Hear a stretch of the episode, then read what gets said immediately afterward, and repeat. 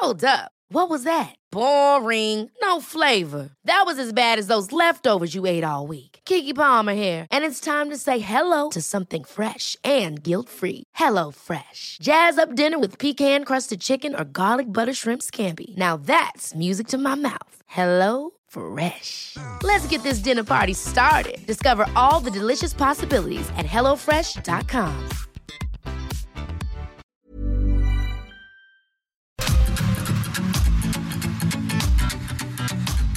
GastroLab es un lugar donde cabemos todos. Aquí encontrarás historia, recetas, producto, materia prima, vinos y un sinfín de cosas que a todos interesa, ya que con cocina y vino se aprende en el camino. Déjate llevar por el chef Israel Arechiga a un mundo delicioso. GastroLab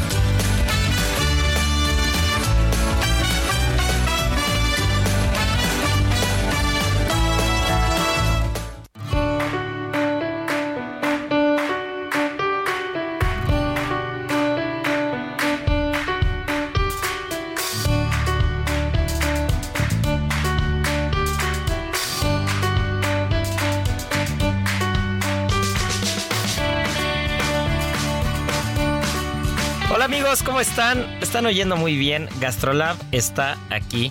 Es la hora más rica de la semana, del fin de semana, mi querida Miri. Y es que cuando hablamos de comida, cuando hablamos de restaurantes, cuando hablamos de cocineras, pues qué mejor que Gastrolab para, para ponernos en contexto sobre lo que está pasando en la escena gastronómica tanto nacional como internacional. Y como cada ocho días, aquí está nuestra querida Miriam Lira, editora de Gastrolab, Marianita Ruiz, nuestra chef de cabecera, y el buen Beto de producción, que es el encargado de corretearnos y hacer que todos sonemos muy bien. Y mi querida Miri, lo que suena muy bien son 30 años. Y 30 años se dicen pocos, pero cuando hablamos de un lugar en Izamal, Yucatán, cuando hablamos de un grupo de cocineras tradicionales rescatando y salvaguardando lo mejor de su gastronomía durante 30 años, es digno de celebrar y normal que Kinich haya tirado la casa por la ventana. Hola, ¿qué tal a todos nuestros amigos de GastroLab? Estamos muy contentos de estar este fin de semana y justo traemos una edición bien deliciosa porque nos fuimos a dar la vuelta a Yucatán, a Izamal, un pueblo mágico que está a solo una hora de Mérida por aquellos que quieran este, ubicarlo en el mapa, que quieran visitarlo. Una referencia preciosísima de este lugar es esta iglesia enorme y esta construcción amarilla gigantesca. Seguramente la han visto en muchísimas fotos. Para visitar a un restaurante que, que da mucho de qué hablar, que dará mucho de qué hablar y que ha dado mucho de qué hablar, que se llama Jinich, que está en Izamal y que este año está cumpliendo 30 años y pues obviamente no nos podíamos quedar atrás. Nos fuimos a celebrar con ellos y pues que les cuento que fueron tres días de fiesta Israel. Una en la que se celebró el pasado, otra en la que se celebró el presente y un día más en el que se estuvo festejando lo que viene, el futuro. Y todo con base en la ancestralidad, en las tradiciones, en el rescate de, de recetas mayas muy antiguas que este grupo de cocineras, como tú ya decías, pues ha ido rescatando y que se ha pasado de boca en boca estas recetas este de la abuelita, de la bisabuela, de la tía y demás y que se han puesto en práctica en este restaurante y que se han ido incorporando al, al menú durante todos estos años, ¿no? Y quien maneja este restaurante es una mujer, una mujer de ancestralidad maya que se llama Miriam, es mi tocaya, Eso. Miriam Ascorra y pues ella estuvo ahí platicando con nosotros pues lo que ha sido todo todo su andar es este restaurante que ella que ella empezó no desde hace 30 años. Y, y también muy padre que lo haya iniciado una mujer que, que se haya dado a la tarea de, de ver que tenía a la mano este pues de impulsarse en un destino que en aquel momento no era tan turístico como lo es ahora pero que agarró al toro por los cuernos como dicen por ahí y se aventó con todas y por todas. Y es que, mi querida Miri, acabas de decir algo que, que a mí me hace total sentido cuando hablamos de la gastronomía, tanto ancestral como moderna, como, como todo lo que viene, porque la cocina es pasado, presente y futuro.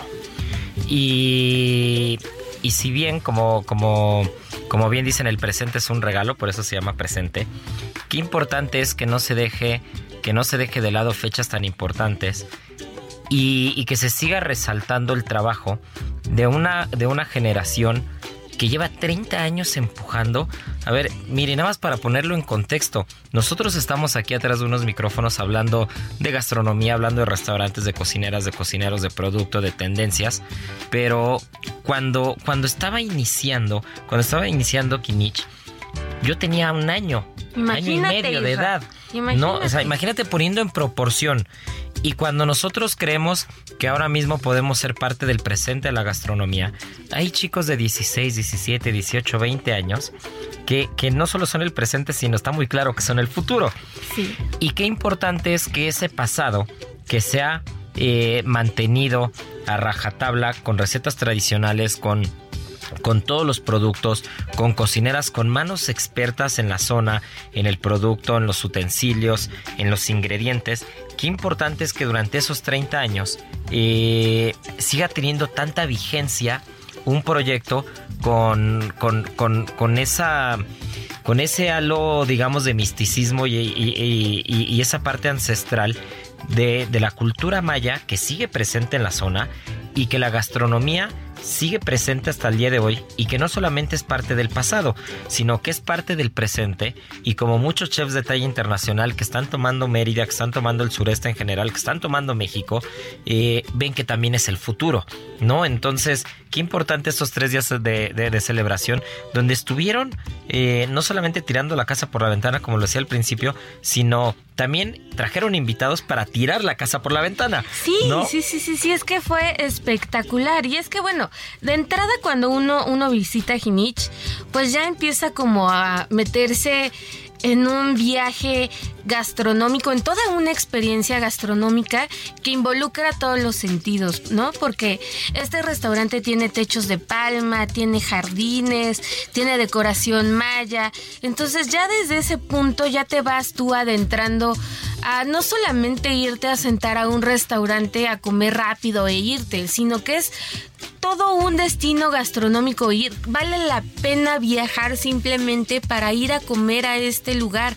Es un lugar que vale la pena hacer el viaje a Izamal y, y esperar si tienes que esperar tal vez una hora, un poquito más. Casi nunca los hacen esperar porque la gente de verdad que, que trabaja en Giniches es súper espléndida y se fijan a que todo el mundo tenga al menos un agua, al menos algo que degustar en lo que están esperando, pero que te va adentrando en una experiencia que, que, te va envolviendo poco a poco. Y sí, en esta gran fiesta de tres días, justamente para enfocarse en el pasado, en el presente y en el futuro, hubieron eh, pues una, serie de invitados muy importantes, ¿no? Para representar un poco este pasado ancestral, no necesariamente enfocado solamente a la península de Yucatán, pues los acompañó este, la chef Celia Florian de las 15 letras de Oaxaca, que hemos platicado muchísimo de ella, que pues es un referente oaxaqueño, que pues conoce mucho lo que hace y demás, se unió a las celebraciones, también la cocinera tradicional Rosalba Morales de Michoacán, que de verdad también una maestría a la hora de cocinar recetas típicas de su estado. Eh, y ya como pasando como a esta parte pues más del presente, pues chefs que están despuntando enormemente y, y súper jovencitos, como Talía Barrios y Jesús Neftalí, de Levadura de, de olla. Levadura de olla. Un restaurante igual en Oaxaca que bueno, está rompiendo todas, este, todos los parámetros habidos y por haber dentro de la gastronomía y pues es gente súper, súper jo jovencita, ¿no? Cris Orruelas y Oscar Segundos de Chocol, allá en Jalisco, que también hacen una labor in, in, increíble con el maíz, con los quelites. Criso fue, de hecho, hasta durante un tiempo eh, estuvo colaborando, estuvo colaborando con Gastrolab. Y yo es. me acuerdo que incluso vino a grabar un programa hace ya algunos años porque ella estuvo participando este, en, en el, San Pellegrino Young Chefs, así exacto, es. Creo que se fueron a Milán, uh -huh. a, a, Italia, a, a concursar. A y no lograron el primer lugar, pero bueno, para que se den la idea de, de, la talla de estos, de estos invitados, también estuvo por allá. Anduvo por ahí Rodrigo Estrada. Sí, también. Y Daniela Freire también. Ah, que, sí, sí, sí, sí, Que están haciéndolo muy bien con Hazal, Exacto. Aguaizal, aquí en Ciudad de México hace más de 10 años. Que dato curioso, Hazal significa aguaizal. Ah, mira. No porque ja es la palabra para, para describir el agua en maya. Entonces es Hazal. Y, y, justo lo están haciendo muy bien también en Yucatán por ahí, ¿no? Exacto, también estuvo por ahí Drew Dreckman. O sea, imagínense toda esta mezcolanza de grandes chefs, algunos mexicanos, otros no, pero pues eh, pues todo lo que no se aprendió ahí, todo lo que no se compartió, los platillos que no se degustaron, que híjole, tienen que que, que, ir porque de verdad tienen una, una, una, una, cochinita pibil que se van de espaldas, tienen un relleno negro que se van de espaldas. La sopa este, de lima. La sopa de lima es una gozada. Y de verdad que no es un restaurante que se vayan a gastar toda su quincena, ni mucho menos. Está muy, muy accesible para todos. Y de verdad, yo tengo amigos a los que a los que les he recomendado ir Isra ahora que, que fueron vacaciones y, que pues deciden irse a dar el rol por allá, por Mérida, por Yucatán. Y bueno, me han dicho que, que ha sido así sin, sin dudarlo una de las mejores comidas de su vida en cuanto a gastronomía yucateca se refiere, ¿no? Entonces para que vayan abriendo expectativa y vayan con, con la pancita y, y, el estómago bien abierto para disfrutar de pues de todo lo que tiene que ofrecer Jinich. Y otra cosa bien bien particular de este lugar y que lo hace también muy mágico es que está al lado de una de las pirámides más grandes que hay en toda la zona maya que se llama Jinich Cacmo y que está dedicada al dios del sol. Entonces de ahí toma nombre el, el, restaurante y pues bueno es también como un homenaje pues a esta a esta pirámide que está justo al lado del restaurante pues uniendo pues este sincretismo enorme no ahí ahí viene a, a conjugarse todo en este restaurante con la con la cochinita pibil con la sopita de lima y con un montón de de este de, de platillos tradicionales. tradicionales que ahí se sirven el flan de queso de bola que bueno imperdible. Hijo, no, bueno, bueno, pues ya nos estamos, nos estamos antojando, necesitamos ir pronto para allá. Uh -huh. Y de verdad que, que qué gusto, qué gusto, qué gusto que las páginas de Gastrolab se hayan, se hayan llenado con tanta historia, con 30 años de historia nada más. Sí. Eh, y no es, no es para menos esta celebración, ¿no? Sí, otro dato padre de esto es que cuando Miriam decide abrir el restaurante, era un proyecto de la escuela. O sea, su maestro, ella estaba estudiando este, relaciones empresariales, un, una cosa así más administrativa, turística y demás. Y le dice el, le dice el maestro a la clase, oigan, pues este, tráiganme un proyecto eh, en un turístico, en una zona que no sea como tan accesible, ¿no? Y a ella dice, bueno, pues yo soy de Izamal, la casa de mis padres está vacía, que es donde ahora está el restaurante, y de ahí nace la idea de, de armar el, el, restaurante tomando en cuenta pues las recetas de su mamá, de su abuelita, llamando a cocineras tradicionales que, o sea, hay, hay cocineras ahí que tienen 15 años, 20 años, o sea, se ha hecho una comunidad pues bastante, bastante grande, ¿no? Y, y, pues ahí van juntas, juntas y juntos. Y aparte, qué, qué padre también que cuando hablamos de algún restaurante, y preguntes quién es el chef, quién es la chef, quién está a cargo, digan, ok, hay alguien que coordine y que lleva el restaurante, pero las chefs son todas las cocineras tradicionales. Sí, ¿no? ahora ya están, este, desde hace 10 años, ya bueno, no es tan poquito tiempo, ya tienen un chef ejecutivo.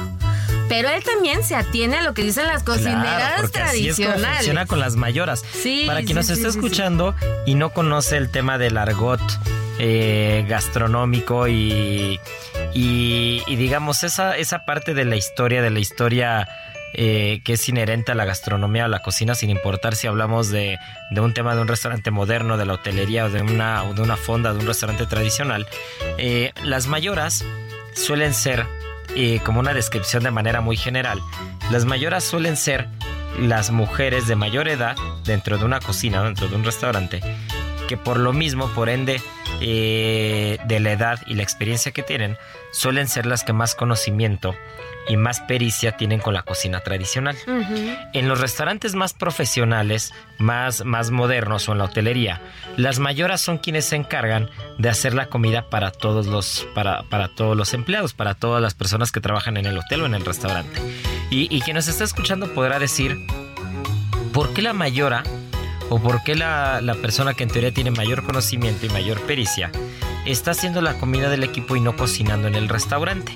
Bueno, pues eso tiene un porqué. Y el porqué es que hay un dicho que dice que cocinero que come mal, cocina mal. ¿No?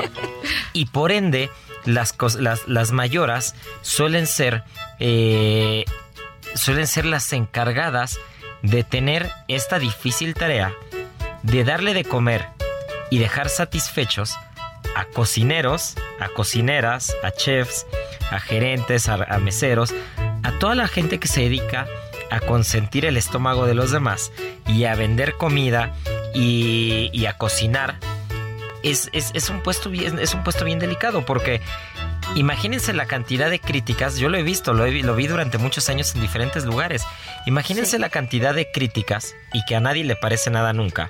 Y en, estas, eh, en estos últimos tiempos más todavía. Uh -huh. de, de, cuando una cocinera tiene que cocinarle a 100 o a 200 o a 300 cocineros.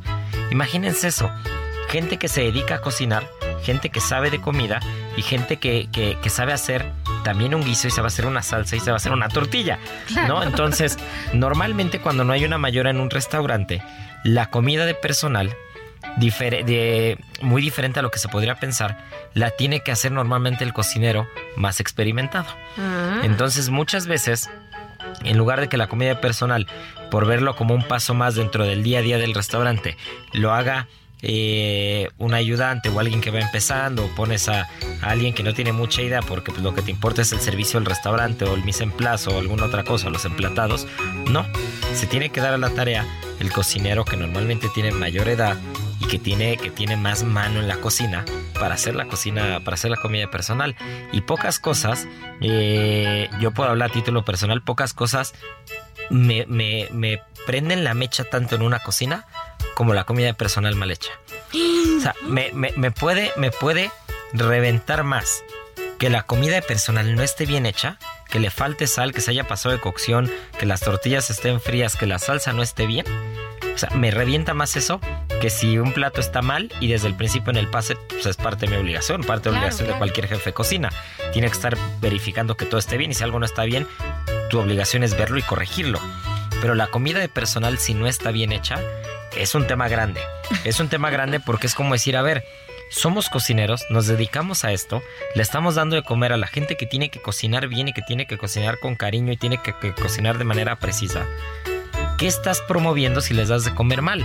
Claro. Estás promoviendo que te atiendan mal, que cocinen mal. Total, si lo que me dan de comer a mí no está bueno, pues lo que voy a dar a comer yo, tam pues yo tampoco, ¿no? Entonces es un tema bien grande.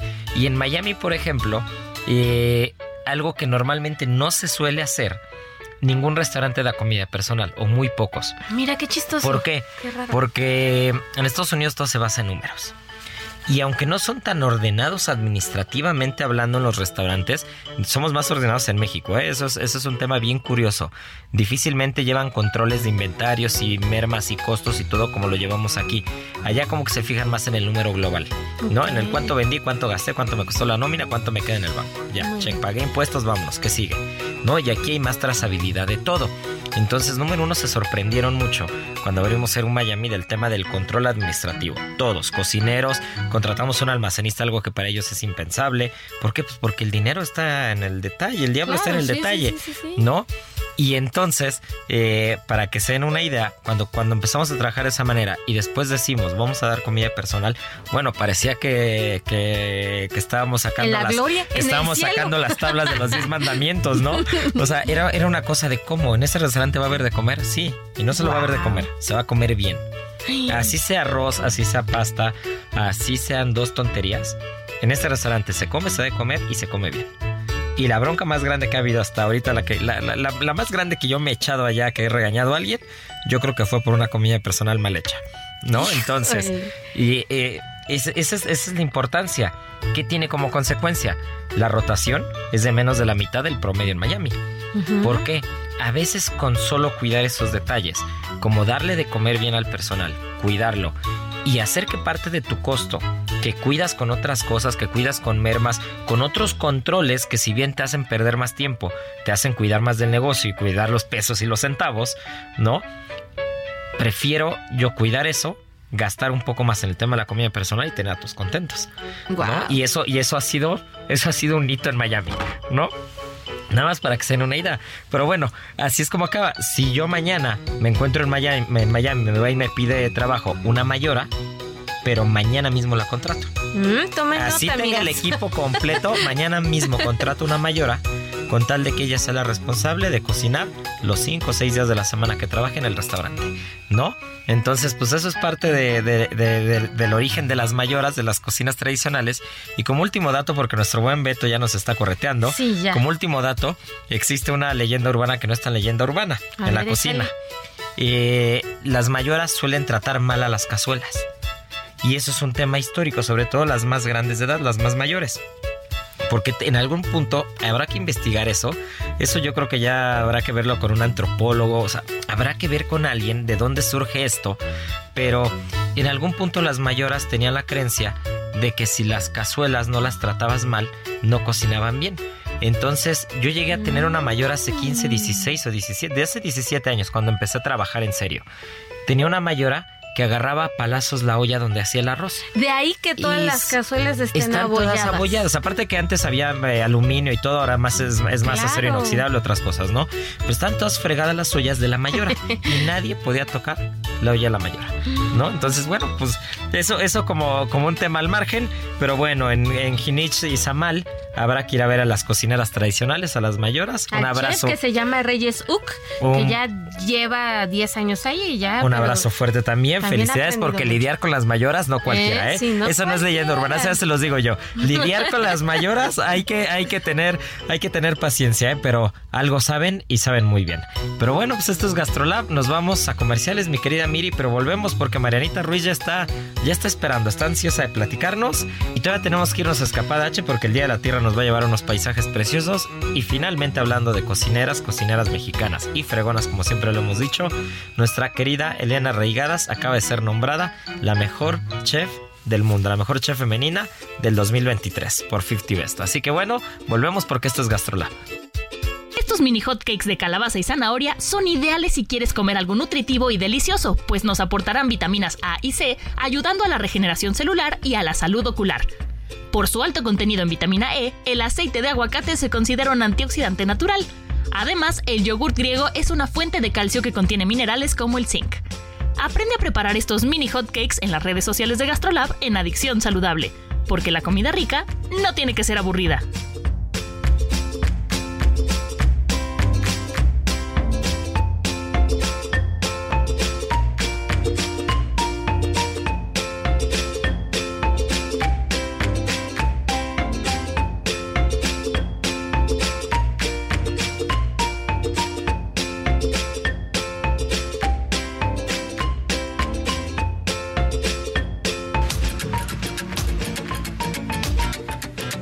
GastroLab, el lugar donde cabemos todos.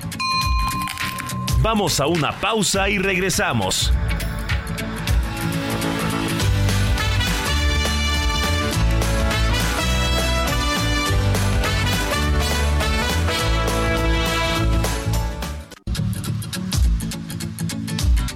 GastroLab, el lugar donde cabemos todos. Estamos de regreso.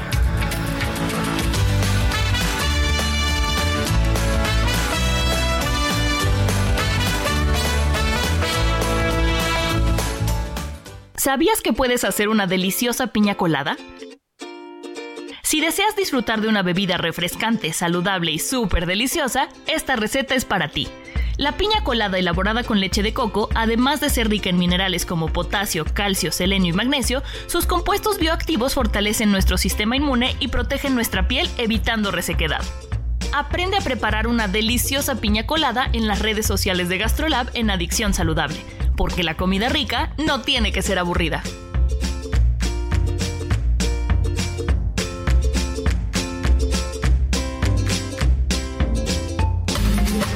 Y ahora, el sabor oculto.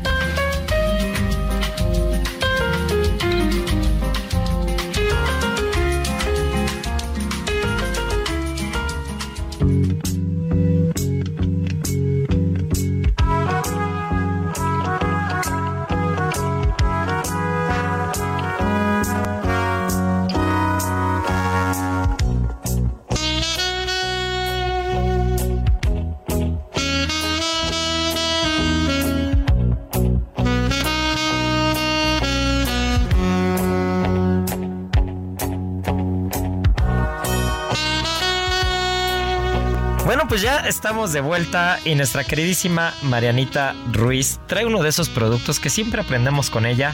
Mi querida Marianita, andas muy oriental últimamente, porque recuerdo todavía muy bien el daikon. Ya por ahí fui a comprar y, estuve haciendo algunas pruebas en un arrocito, pero ahora tienes un producto diferente. ¿Qué nos traes el día de hoy? El día de hoy les traigo el o también conocido como kumquat, o para nosotros aquí en México, eh, naranjo enano.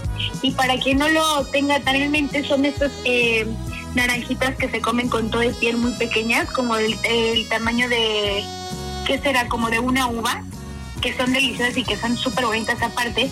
Y pues sí, eh, esta variedad cítrica es originaria de China y los primeros registros de este fruto aparecen como por el siglo XII. El origen de la palabra quinoto proviene del cantonés y significa naranja dorada, haciendo referencia obviamente a su Quality sleep is essential. That's why the Sleep Number Smart Bed is designed for your ever evolving sleep needs. Need a bed that's firmer or softer on either side? Helps you sleep at a comfortable temperature? Sleep Number Smart Beds let you individualize your comfort so you sleep better together. JD Power ranks Sleep Number number 1 in customer satisfaction with mattresses purchased in-store. And now, save 50% on the Sleep Number limited edition Smart Bed for a limited time. For JD Power 2023 award information, visit jdpower.com/awards. Only at a Sleep Number store or sleepnumber.com. piel tan bonita que tiene y este tono como naranja, eh, naranja brillante precioso. En Europa, por ejemplo, llegó eh, en el siglo XVII gracias a un botánico que se llama Roberto Fortun, que gracias a él le dan como el nombre científico que se llama Fortunella margaritus, pero también se dice que eh, salió de China gracias a todos los misioneros que andaban ahí de gira por el mundo y ellos fueron los que llevaban este fruto alrededor de todo el mundo. Eh, este fruto aparece a comienzos de otoño y madura a finales de- igual de otoño y en, invierno es cuando tienen eh, como son eh, hay más frutas de estas y los árboles son preciosos. De hecho, este árbol es muy es muy fácil de, de cuidar, eso tiene unos cuidados muy sencillos y si en casa quieren tener como árboles frutales y de frutas diferentes, creo que este es uno de ellos porque se les va a dar muy fácil, no requiere como de muchos cuidados, no requiere como de crimen específico. Incluso hay como varios restaurantes aquí en la Ciudad de México que tienen muchos árboles de este este fruto, no sé si los han visto por ahí, que son espectaculares. Eh, este fruto se divide en cinco variedades que se dividen de más ácida a menos ácida y todos tienen nombres muy raros, pero bueno, se los voy a decir. Uno, por ejemplo, el que es más ácido de todos y el color no es tan naranja, se llama Nagami. Después le sigue otro que se llama Yansun, otro que se llama Hong Kong, otro que se llama Meiwa y el último que es el más eh, el, el más dulce de todos se llama Malaya. Eh, obviamente, eh, ya ven que actualmente hacemos como muchos cambios en la naturaleza, existen como otros híbridos que son los que andan como por alrededor de- del mundo. Uno de ellos se llama Limquat, otro se llama Orange Quat y otro Calamondín. Eh, para quien no los ha conocido y para quien no, no, no sepa de qué hablamos, este, esta fruta tiene una piel muy delgada y la piel también es comestible. Obviamente este fruto cambia de, de color dependiendo de qué tan dulce sea o qué tan maduro está y va desde el amarillo hasta el rojo y la forma puede ir desde redonda hasta un poco alargada. Oye, Marianiki, y para quien nos está escuchando, eh, yo sé que, que en jarabe puede quedar muy bien, que incluso puedes rebanar y puedes, puedes hacer como unos crujientitos pequeños, pero si alguien tiene un árbol de estos en su casa y empieza a tener, digamos, su mini producción, ¿qué es lo que, qué es lo que les recomendarías hacer? ¿Alguna mermelada, alguna jalea? ¿Qué se te ocurre? Eh, primero, una vez de que una vez ya que los arrancan del árbol, eh, la piel les va a eh, durar perfecta solamente cinco días. Entonces aprovechen dentro de estos cinco días como para el desayuno, un cóctel de frutas, algo así, pero posteriormente a este pueden hacer eh, una compota o pueden hacer incluso naranjas cristalizadas, que es al tener una piel como más delgada y con menos cantidad de esta película blanca va a ser menos amarga. Entonces, yo creo que, que les quedaría muy bien. O también las pueden hacer cristalizadas o chips. Creo que tiene como bastantes eh, formas de usarse esta fruta. Pero de juguito no, porque imagínate. No, son muy chiquitas. Sí, no, necesitarían 14 árboles para sacar un vaso de jugo de esos, un vaso tequilero, ¿no? Sí. Seguro sí. Oye, pues qué... pues bueno, al ser un cítrico obviamente tiene muchísimos antioxidantes y muchísima vitamina C. Y qué bueno que nos traes eh, estos productos que podemos tener en una macetita o que podemos sembrar, porque seguro que muchos de nuestros amigos que nos escuchan tienen su huertita, tienen sus macetas, tienen su sus productos por ahí en casa, que, que, aparte dicho sea de paso, les platico que hace como 20 años que no siembro algo y recientemente encontré unas semillitas y ya las eché a andar. Entonces se me hace que voy a hacer pronto eh, uno, uno, de estos amantes de las plantas y de la, de la horticultura que voy a estar ahí pegado eh, viendo a ver si el jitomate ya salió, si está tono, si no está tono, si se me va a pasar, si la plaga o no. Pero qué rico es, ¿eh? Qué rico es cuando uno siembra algo y cuando empieza a dar frutito. Y sobre todo cuando no tienes que ir al súper o al mercado a comprarlo, sino solamente tienes que salir al jardín. Así que más de estos productos, mi querida Marianita. Y para rematar, dime una cosa. Tú sabías algo, ¿no? GastroLab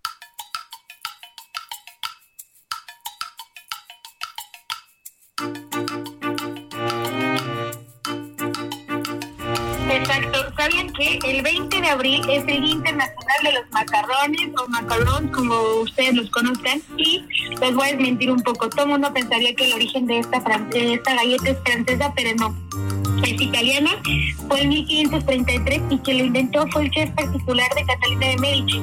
La relación que tiene de Francia fue cuando ella se casa con Enrique II, hace que el chef venga a Francia y entonces le empiezan a ofrecer en todos sus banquetes. Incluso fue uno de los postes de su boda. Después empieza a tomar tanto auge cuando en el siglo XX Pierre Fontaine, que fue el nieto de la Duré, tuvo la idea de rellenar estas galletitas con ganache y juntarlos. Al poco tiempo, la Dure eh, empezó a vender estas galletas en la tienda y pues bueno, el día de hoy creo que es el producto más vendido y más famoso de, de Francia y de esta pastelería. Y también se dice que es el postre favorito de María Antonieta. Uy, mira, mira, mira pues antes de que antes de que volara la cabeza, pues seguro seguro pudo comer muchos este muchos macarrones. Pero mira qué interesante, pues habrá que este habrá que celebrar, producción ya nos prometió unos macarrones por acá, bien rellenitos. Yo el mejor que he probado en mi vida no fue en Francia, fue aquí en México y era uno de higo relleno de queso de cabra. Una cosa una cosa espectacular. Tengo que reconocer que yo no soy muy fan, pero las mezclas raras de los macarrones me gustan. Eh, es que sabes que como no estuviste en la última cena María de seguro más, por eso no probaste el macarrón que sacamos de postre. Ah, ya, ya reclamando, ¿eh? eh Marianiki ya me está poniendo como chancla medio programa, pero no te preocupes, que la cena maridaje de la siguiente semana vamos a estar ahí dándole juntos. Por favor, porque el que sacamos les voy a platicar rápido. que me traje de, mi viaje a Turquía eh, pistache rosa. Entonces hicimos un praline de pistache rosa y en el interior del macarrón y arriba tenía una crema ligera de queso y azabal que de verdad estaba espectacular el pocho. Uf, no, bueno, pues me lo vas a tener que hacer para validar si es cierto, si es cierto o no, y de paso celebrar el Día Internacional del Macarrón. Pero bueno, mi querida Marianiki, qué gusto escucharte y aprender como siempre.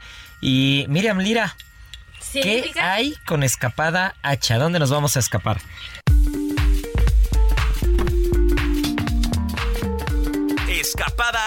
La diferencia entre hacer turismo y hacer un viaje. Así es, pues esta semana nos escapamos a dar la vuelta al mundo y a celebrar el Día de la Tierra, que se celebra el 22 de abril esta fecha pues es muy muy relevante porque no solamente es pues celebrar a este hermoso planeta que es nuestro hogar, sino hacer conciencia y justo en Escapada H lo que buscamos es mostrarles algunas opciones de sí hacer viajes a lugares espectaculares, pero teniendo mucho cuidado de a dónde vas y cómo viajas. Ya sea para reducir tu huella de carbono, utilizando más trenes, menos aviones, menos coches, eh, dándote tips para cuando vayas a algunas zonas arqueológicas, que bueno, yo sé que muchos ya lo saben, pero es importantísimo recordar, nunca se lleve ninguna piedrita, no rayen nada, sigan los senderos, porque qué bárbaro, cómo le gusta a la gente llevarse aquel recuerdito de aquella piedrita, pero de piedrita en piedrita y de turista en turista se hacen millones y pues vamos destruyendo de esa forma pues el patrimonio histórico que hay en muchos lugares, ¿no? También si vas a viajar en crucero, pues las recomendaciones para que vayas perfectamente bien, que no te enfermes, que, que escojas el que mejor te convenga para, para hacer las paradas que tú quieres para visitar sitios espectaculares, que vayas con tu familia, con los niños. Y pues bueno, es una celebración a la tierra. Este, hay algunos viajes que incluyen la Amazonía en Brasil, este, la Gran Barrera del Coral en Australia, para que vayas y practicas. se me antoja muchísimo. Snorkel, pero de una manera sustentable.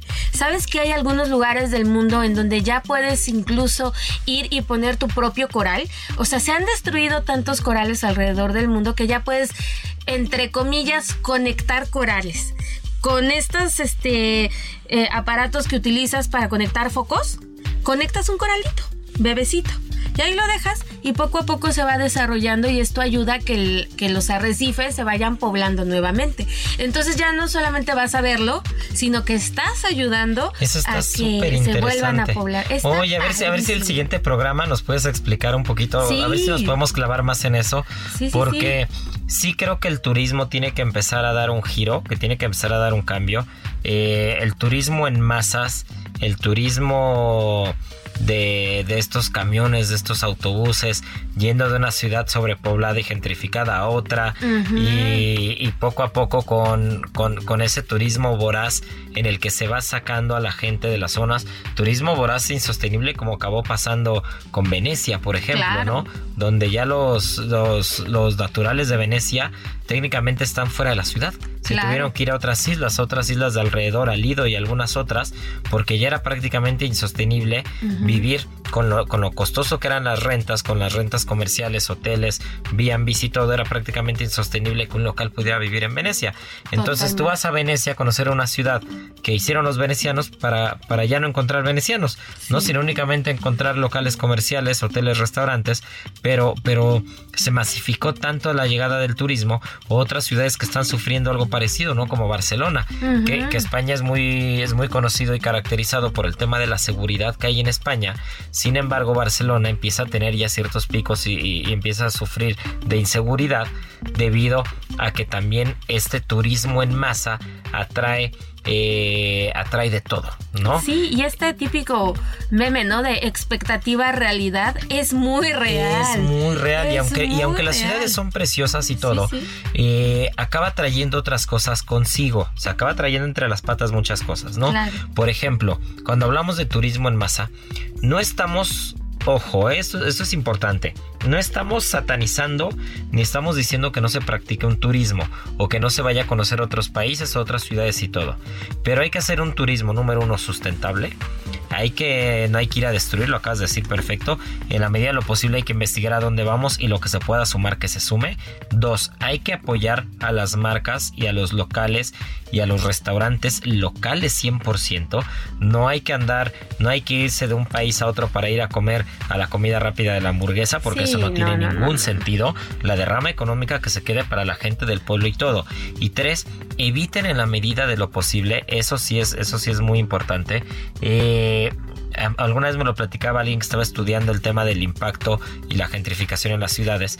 Me decía, evita cuando vayas de vacaciones a algún lado quedarte mucho tiempo en la misma ciudad y rentar por una plataforma de rentas durante un mes o dos meses, porque eso lo que hace es que va encareciendo las rentas. Si tú vas por, por una semana o vas por tres días a una ciudad y después te vas, te mueves en tren, por ejemplo, hablando de, usar menos autos o menos vuelos o menos cosas, ¿no?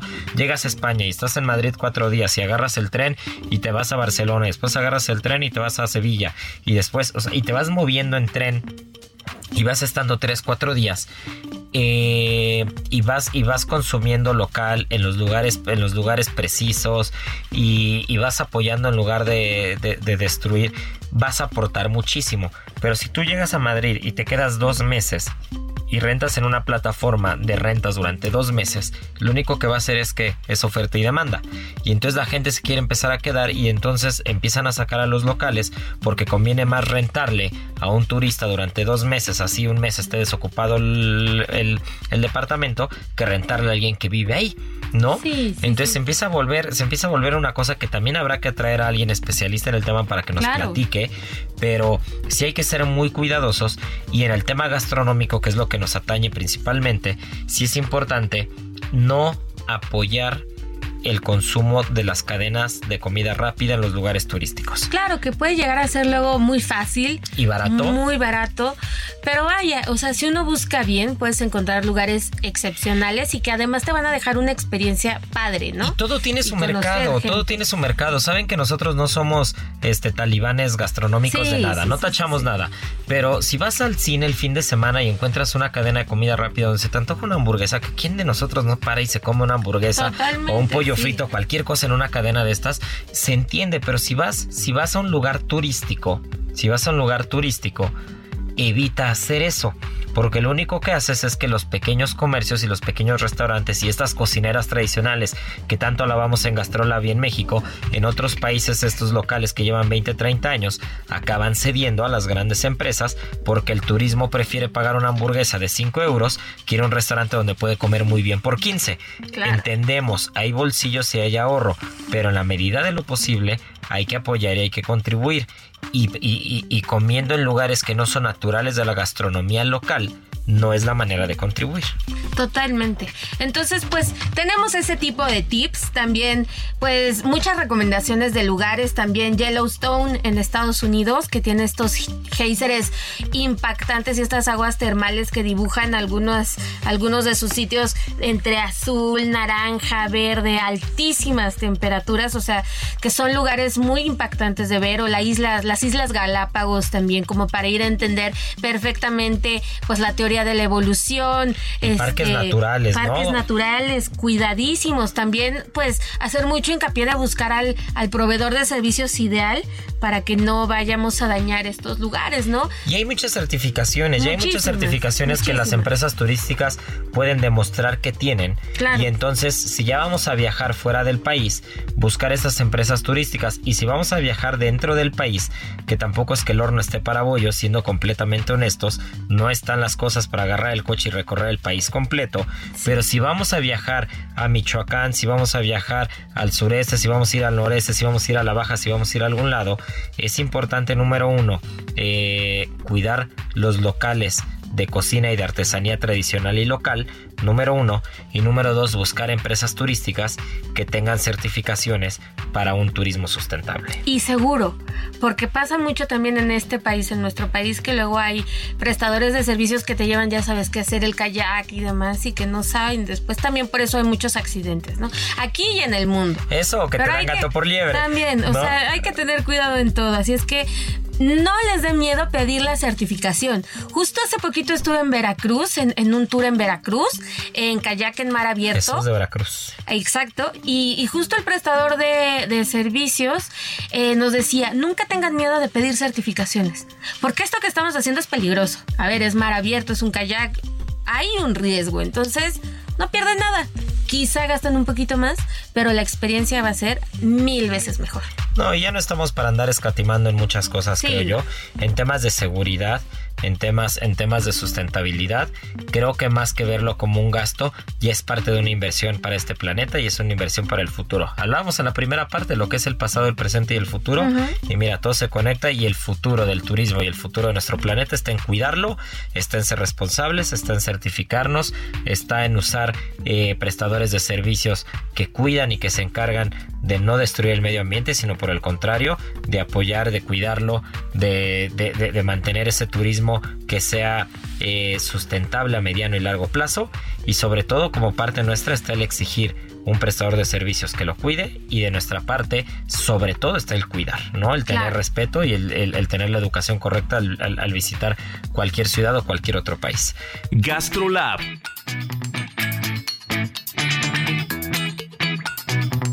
Pero mi querida Miri, se nos está yendo el tiempo y no podemos dejar de felicitar, ya lo platicábamos antes de irnos a comerciales en la primera mitad, a una de las cocineras más entronas, más exitosas y que acaba de ser galardonada de este país, Elena Reigadas. Me siento, me siento muy contenta, me siento muy honrada. Em, realmente siento que que pues es el resultado del trabajo que hemos hecho muchas personas, ¿no? Somos en Rosetta un equipo grande, un equipo eh, muy apasionado, entonces pues realmente es un premio ante todo compartido, pues la cocina es colectiva y, también me encanta porque esto nos da fuerza y nos da como mucha, mucha valentía para, pues para continuar y, esforzarnos cada día más. Ya lo que hago Em, y sin duda no es una cocina clásica. Yo lo que sí tengo muy claro es que toda la intención que tengo es hacer brillar a los ingredientes em, que tengo cerca, que son los ingredientes de este país, de yo como mexicana, pues hacer brillar los ingredientes que tengo. Y no solo los que tengo tan cerca, sino los que tengo em, en otras partes de, de la República Sí, estoy muy contenta con este reconocimiento que hace de 50 Best para la gran Elena Reigadas, que es la segunda mujer chef mexicana que gana este, este galardón de ser la mejor chef del mundo por esta organización. Este, pues estamos súper, súper contentos de que a través de Rosetta, su restaurante más conocido, pues llegue a estos niveles internacionales, que sea reconocida, que su panadería esté a tope todo el tiempo, que ofrezca lo mejor de lo mejor. Y pues, ¿qué, qué podemos decir de ella más que cosas bonitas? No, pues muchas felicidades. Eh, que sean muchos años más de cocineras mexicanas en los primeros lugares, que estoy seguro que así va a ser, porque más bien eh, no veo el momento en el que quepan tantas, porque hay tantas, hay tantas y tantas y tantas que están haciendo tan bien las cosas, que están rescatando tanto, que están haciendo tanto por la gastronomía local de sus estados, de sus municipios y de este país, que estoy seguro que el reconocimiento va a llegar a muchas de ellas, si no es que a todas de ellas.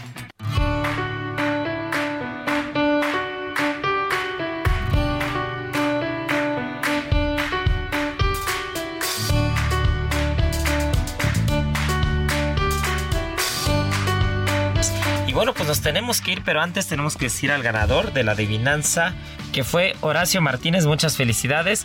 Y bueno, la adivinanza de esta semana, escuchen muy bien porque va a estar, va a estar muy buena. A ver. Va.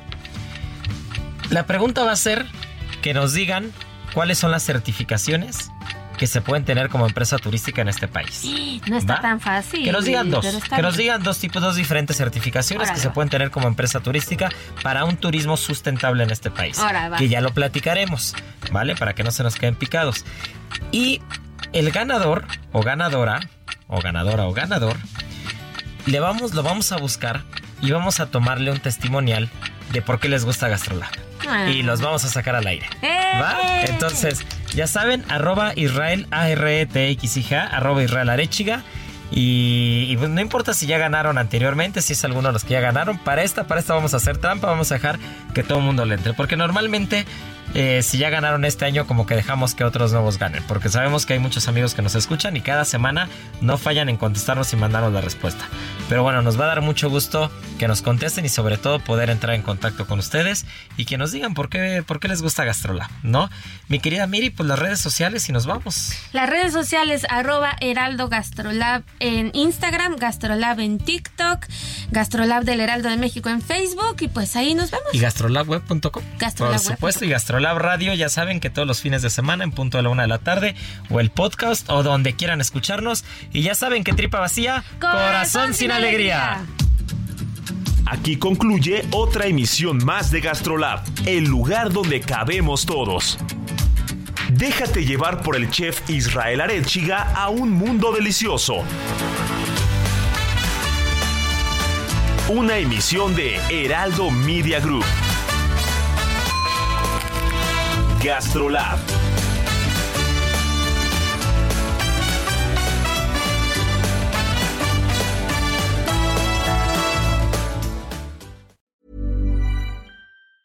Ever catch yourself eating the same flavorless dinner three days in a row? Dreaming of something better? Well, HelloFresh is your guilt-free dream come true, baby. It's me, Kiki Palmer.